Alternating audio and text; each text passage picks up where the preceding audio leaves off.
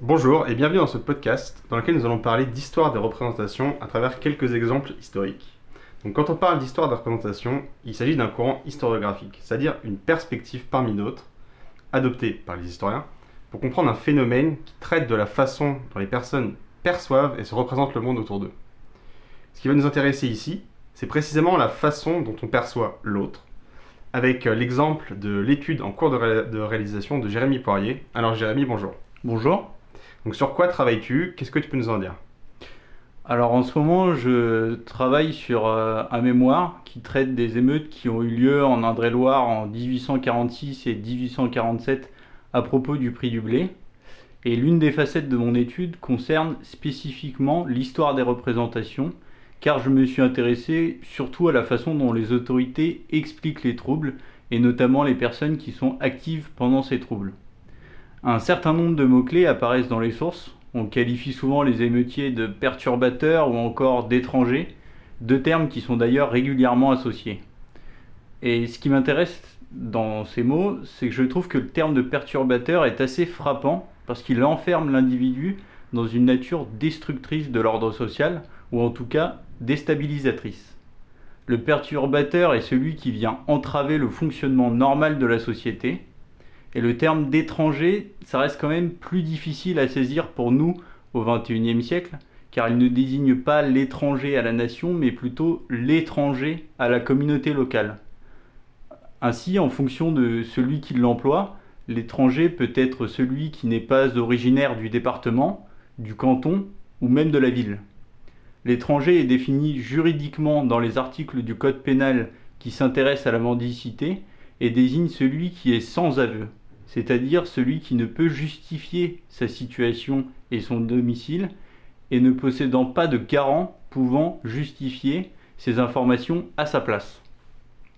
Et à ce propos, la déclaration du maire de Tours au lendemain des troubles qui ont saisi la ville les 21 et 22 novembre 1846 est assez révélatrice de l'ambiguïté du terme d'étranger. Je cite Habitants de la ville, la cité vient d'être agitée par quelques perturbateurs que nous supposons étrangers au pays. Nous ne les confondrons pas dans tous les cas avec la masse et si saine des bons ouvriers, avec les hommes du peuple aux sentiments généreux. Fin de citation. Donc après ces observations, je me suis demandé si, ces- explications des troubles étaient fondées. Et pour cela, je me suis intéressé surtout aux sources judiciaires, aux comptes rendus de, de procès, les interrogatoires, afin de déterminer si les principaux inculpés dans les cas d'émeute étaient bel et bien des perturbateurs étrangers tels qu'ils ont été dépeints. Malgré un nombre conséquent d'archives absentes, les principaux auteurs désignés semblent loin d'être étrangers ou inconnus des communautés locales et même bien au contraire. Prenons par exemple euh, l'exemple du rassemblement du 27 novembre 1846 dans la ville de Pont-de-Ruan, qui est une petite localité dans le centre du département. Une partie de la population s'est réunie pour venir en aide à la population de la municipalité voisine, celle de la Chevrière, dont un des habitants va se faire arrêter par la gendarmerie pour sa participation dans une émeute à propos du blé. La tentative échoue car les habitants arrivent trop tard. Mais ce qui nous intéresse ici, c'est que le principal auteur désigné de la mobilisation du rassemblement des habitants, Joseph Desbourdes, prévenu d'excitation à la révolte, est loin d'être étranger de Pont-de-Ruan. Il y réside, comme son père, et est même suffisamment inséré dans les liens sociaux locaux qu'il est capable de nommer chaque personne chez qui il est allé requérir le concours. Il connaît suffisamment le pays pour guider les personnes et il est également capable de demander l'aide des damots voisins. Certains interrogatoires révèlent que cette mobilisation s'est faite par la menace, d'autres au nom de l'entraide entre municipalités, mais témoignent tous de l'intégration du principal inculpé dans les liens sociaux locaux. Plus généralement, la plupart des émeutes et entraves à la circulation des blés ont eu lieu dans les municipalités du nord du département, par des populations qui se sont rassemblées, rencontrées et ont marché ensemble pour aller porter l'émeute aux villes voisines. Difficile donc d'imaginer que des perturbateurs étrangers aient pu mobiliser les populations de plusieurs municipalités rurales.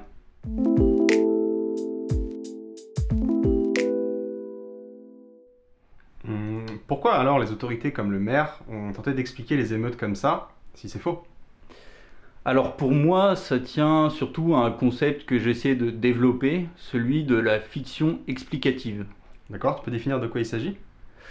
Alors c'est comme un récit qui permet d'expliquer les faits en les arrangeant, en somme.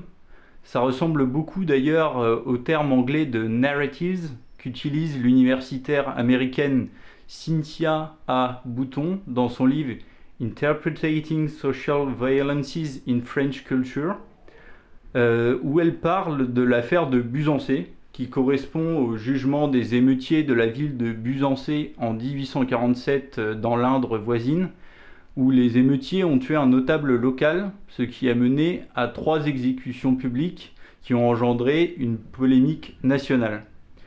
Cynthia Bouton a montré que différents récits ont été créés par les différents représentants des autorités locales et départementales pour à la fois expliquer ce qui s'est passé lors de l'émeute, tout en mettant en valeur les auteurs du récit, que ce soit les notables locaux, le préfet et ses actions. Ce qui est intéressant et qui rejoint mon idée de la fiction explicative, c'est qu'on voit là un discours construit et cohérent qui certes explique, mais possède également en sus un but caché, une volonté. Et dans le cas de Busancet, précisément, c'est quoi le but caché? Alors, le but caché, ou en tout cas le point commun des récits, c'est le côté euh, sauvage de la population en émeute. Mais par exemple, le préfet expose dans son récit la faiblesse de la municipalité locale afin de se dédouaner de la responsabilité de l'émeute. Tandis que les notables locaux, eux, insistent sur leur pondérance et leur fermeté tout en rejetant la faute sur l'abandon de l'administration départementale alors même qu'ils avaient signalé la situation précédemment. Je vois. Mais pour Tours, j'ai du mal à voir l'intérêt de, de rejeter la faute sur les perturbateurs étrangers, si même les procès des émeutes ne les désignent pas coupables. En fait, pour l'Indre-et-Loire, parler de perturbateurs étrangers, c'est plausible dans une certaine mesure. Euh, parce que le département contient un grand nombre d'ouvriers étrangers au département pendant la période 1846 et 1847, car c'est le moment de la construction des grandes lignes de chemin de fer entre Paris et Tours et entre Tours et Bordeaux.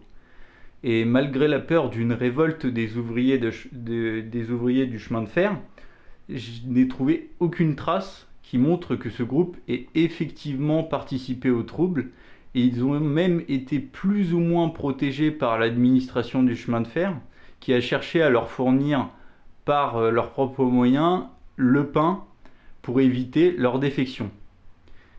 Après, derrière le terme de perturbateur, celui qui cause le désordre en somme, on a l'idée du complot, qui fait partie dans les années 1840 de l'imaginaire des populations. Les tentatives de complot à Paris par les différentes sociétés secrètes ça a fortement participé à l'idée qu'il est possible que des agents du désordre se déplacent dans le pays et cherchent à déstabiliser l'ordre social. Auguste Blanqui, par exemple, socialiste révolutionnaire euh, qui avait dirigé l'insurrection de 1839 à Paris avec la société secrète des saisons. Mais du coup, plutôt que se demander si ces perturbateurs étrangers ont eu une part de responsabilité dans les émeutes, j'ai commencé à me demander dans quel but les autorités ont cherché à établir ce discours. Je pense que cette fiction explicative permet de ne pas assumer la fracture entr'ouverte par les émeutes dans l'ordre social. On exclut complètement la population de la participation des émeutes en y introduisant une figure d'altérité politique, un groupe d'hommes de paille qui sont absents, les perturbateurs.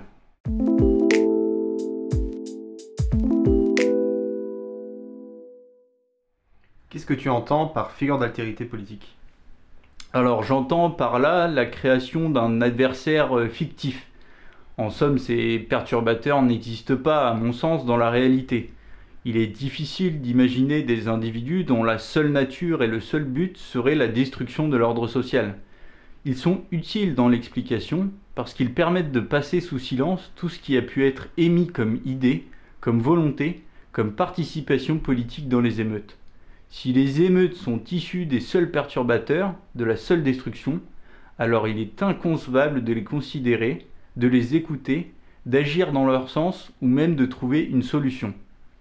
Et ça, les différentes autorités insistent là-dessus, en disant que les prix des subsistances qui atteignent des records pour 1846 et 1847 ne sont qu'un prétexte à l'émeute, comme si les circonstances avaient permis aux individus foncièrement mauvais et destructeurs de se révéler au grand jour et de saper l'ordre social naturel. De fait, les émeutes ne sont pas perçues comme politiques, mais seulement sociales, et ne doivent pas mener, pour les autorités, à des changements structurels dans l'organisation de la société. Ce terme de perturbateur qui a disparu de nos jours, ou en tout cas qui est plus utilisé couramment, il me fait penser à d'autres termes qui ont des similarités avec ce que tu nous expliques. Je pense notamment au terme assez récent de casseur, qui a et qui est toujours régulièrement utilisé par les médias, dans les discours politiques, pour délégitimer les, manifestations. Et là aussi, on s'imagine bien qu'il sert à vider le geste de toute sa portée politique, ou même groupe entier de manifestants. Vous en avez assez, hein? Vous avez assez de cette bande de racailles. On va vous en débarrasser. Oui, c'est vrai que ce terme, ça doit faire euh, maintenant quoi Une décennie qu'il est utilisé. On parle aussi de Black Bloc, avec à peu près la même idée en tête, comme si la violence ne pouvait pas être, euh, pas être politique en somme. D'ailleurs, je renvoie les auditeurs à une très belle émission sur France Culture, Concordance des temps, et notamment l'épisode avec Emmanuel Furet, qui dresse un parallèle entre les destructions par les Gilets jaunes dans l'Arc de Triomphe et les actes iconoclastes, c'est-à-dire les destructions des symboles politiques dans les différentes révolutions françaises. Mais oui, au-delà de ça, il est toujours question d'expliquer un phénomène social et politique de façon à légitimer une action des autorités spécifiques. Et c'est là qu'on touche à la différence entre le terme de perturbateur des années 1840 et le terme de casseur des années 2010-2020. Pour le milieu du 19e, ça a permis de ne pas remettre en cause le modèle économique libéral, par exemple. Toutes les manifestations ou pratiques autour de la confiscation des grains, la volonté d'un contrôle étatique des denrées des premières nécessités, d'un droit au travail, tout cela a pu être balayé jusqu'à la révolution de 1848 qui a montré, mais pas seulement, je n'ai pas ici la prétention d'expliquer l'entièreté de la révolution de 1848, que la fracture sociale et politique était trop grande. Je pense que pour le terme de casseur, c'est avant tout une affaire d'opinion publique. Exposer les manifestants comme des sauvages, des casseurs, sans respect pour la propriété privée, permet de guider l'opinion dans le sens du gouvernement pour ceux qui en sont les défenseurs. Je crois d'ailleurs que tu as un autre exemple de, termes d'altérité politique, d'homme de paille, comme tu as dit. Euh, pour conclure, non? Oui, mais cette fois, euh, ça ne fait pas partie de mon étude, mais d'une œuvre collective d'historiens qui s'appelle Entre violence et conciliation, la résolution des conflits sociopolitiques en Europe au XIXe siècle, et notamment le chapitre écrit par Frédéric Chauveau, qui traite des violences de la semaine sanglante, qui correspond à la semaine à la fin de la commune insurrectionnelle de Paris en 1871, durant laquelle les communards ont été tués en grand nombre, et il montre l'utilisation du terme de canaille. La canaille qui attend la crise et l'agitation pour exposer sa violence et sa cupidité, qui devient méprisable et légitime toute violence. Ici, on utilise le terme de canaille pour légitimer un véritable massacre de la population, rendre la violence étatique banale, voire nécessaire, sans que celle-ci ne soit considérée comme abusive. Et pour montrer la réussite relative de cette fiction explicative, Frédéric Chauveau cite Edmond de Goncourt. Je cite Enfin, la saignée a été une saignée à blanc. C'est vingt ans de repos que l'ancienne société a devant elle. Malgré le cynisme évident, on voit bien que l'acceptation euh, du massacre est totale, il ne faut pas exclure l'utilité des termes utilisés pour désigner les cibles du massacre. Alors bien sûr, on a ici un exemple extrême comparé à celui de perturbateur étranger que j'ai proposé au début de ce podcast, mais je trouve qu'il est nécessaire de s'intéresser aux discours et à leur réalité, autant dans l'étude historique que dans l'étude de l'actualité, afin de saisir les volontés, ce qu'on cherche à produire en termes d'explication et les buts de celle-ci, éveiller en somme un esprit critique sur ce qu'on peut entendre et qui fait appel à notre imaginaire, à notre façon de voir le monde. C'est vrai que ce terme de canaille, ville canaille on entend même parfois, s'inscrit précisément dans ce contexte social de la fin du 19e siècle, et il me fait même penser dans un tout autre contexte au terme de vandale, qui fait référence avec euh, toute la connotation négative qui va avec, à la tribu germanique des vandales qui pillaient la Gaule au début du 5e siècle. Ces termes, si j'ai bien compris le fond de ton étude, Jérémy, utilisés comme adjectifs pour qualifier une personne ou pour qualifier un groupe de personnes s'en prennent alors en même temps à toute la légitimité de leur cause. C'est déjà la fin, donc je te remercie pour ta participation dans ce podcast, Jérémy, et je te souhaite une bonne continuation dans ton travail. Merci beaucoup, merci de m'avoir reçu.